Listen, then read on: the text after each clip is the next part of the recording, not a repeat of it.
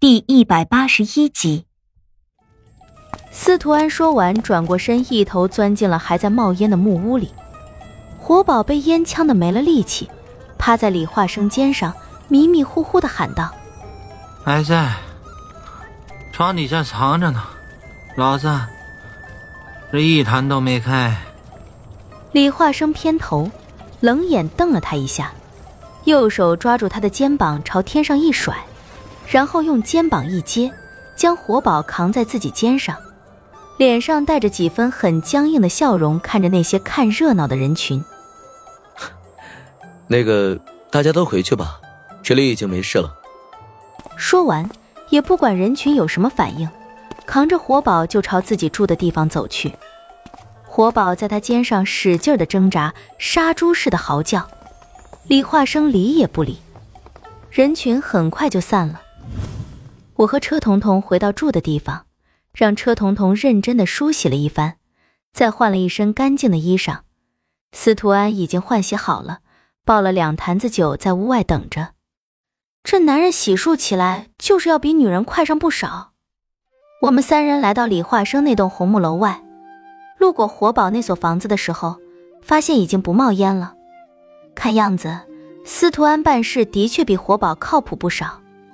我曾经不止一次的想过，像李化生这样的人，大周第一杀手，他住的地方会是什么样子？会不会满是机关暗器、阴森诡异之类的？至少也得有满屋子的刀剑吧。但是等到了那地方，看着那间红木楼的时候，我发现，其实也很普通嘛。红木楼背靠剑冢山。是这里所有的房子中最最靠近剑冢山的一栋，红木楼依山而建，样子很朴素古老。房屋的木柱已有裂痕，看样子建成的年代已经很遥远了。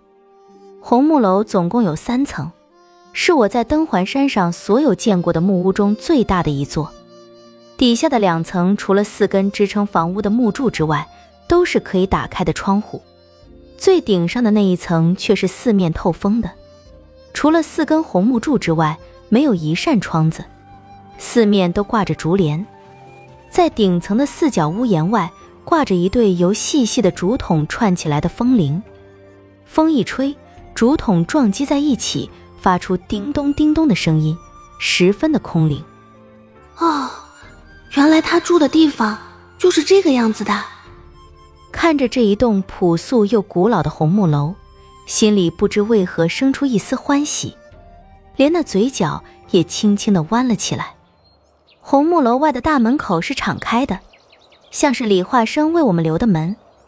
司徒安像是常来这里，很门清，也不忌讳什么礼仪不礼仪，直接拉着我和车彤彤就进了门。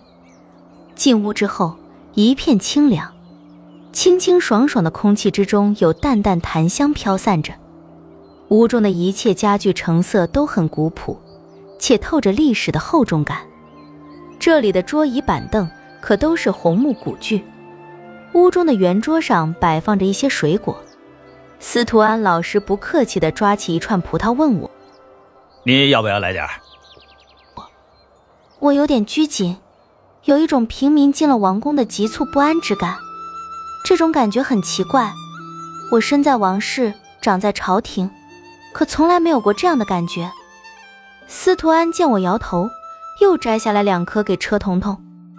小丫头，要不要来点？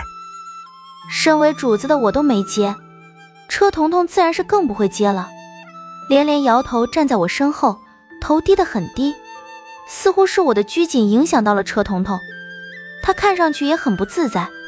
眼神像是个偷食的小老鼠似的，不停的在屋里偷偷的张望。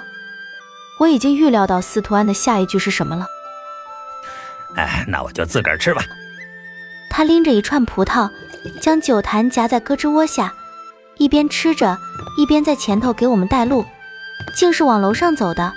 一边走还一边对我说：“哎呀，在这登环山上，嗯，都说我过的是神仙日子。”可这真正过神仙日子的，可是这匹狼。他这屋子里的瓶瓶罐罐、桌子板凳，那可都是和武王姬发一个年纪的东西了，岁数老的都要成精了。武王不是死了几百年了吗？我瞪了他一眼，他懂事的低头不说话了。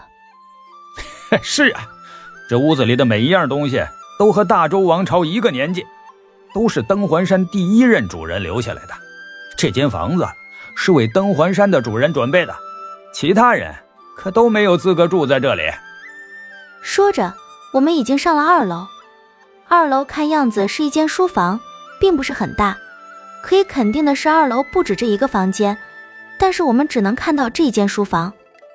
楼梯继续往上，处处都有一抹淡淡的檀香。走在窄窄的木梯上，已能清楚的听到挂在屋顶木檐下的一对竹筒风铃清脆的声响。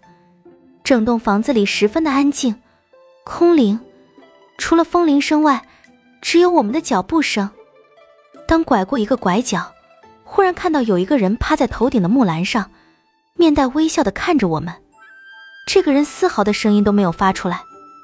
我正感受着这屋子里的静谧和清爽，忽然看到头顶有个人不声不响的看着我们，着实被吓了一跳。车彤彤几乎被吓得尖叫起来，我有些惊魂不定。当看清那人的面貌的时候，有一股冲上去揍他的冲动。活宝这个调皮的小孩不带这么吓唬人的。活宝趴在栏杆上，色眯眯的对车彤彤眨了两下眼睛。小媳妇儿，快上来！他话音刚落，司徒安忽然就是一颗葡萄扔过去，活宝的注意力完全在车彤彤身上，一个没留神，葡萄正打在他面门上。他一下子站直了身体，从身后掏出一根短棍子，一拧。棍子就弹了出来，指着司徒安的鼻子就嚷道：“不是小安，你做什么？”司徒安抱着酒，若无其事的抬脚继续往上走，悠悠说道：“呃，不好意思，手滑了。”你，活宝正要发难，忽然一只手从他身后伸过来，按在他的肩膀上，一个熟悉的人影从他身后站出来。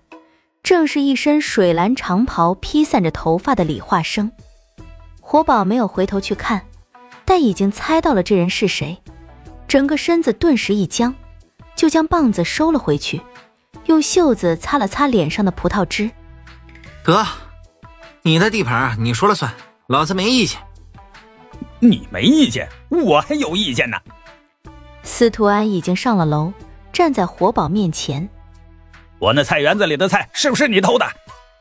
呃，活宝的脸色变得难看起来，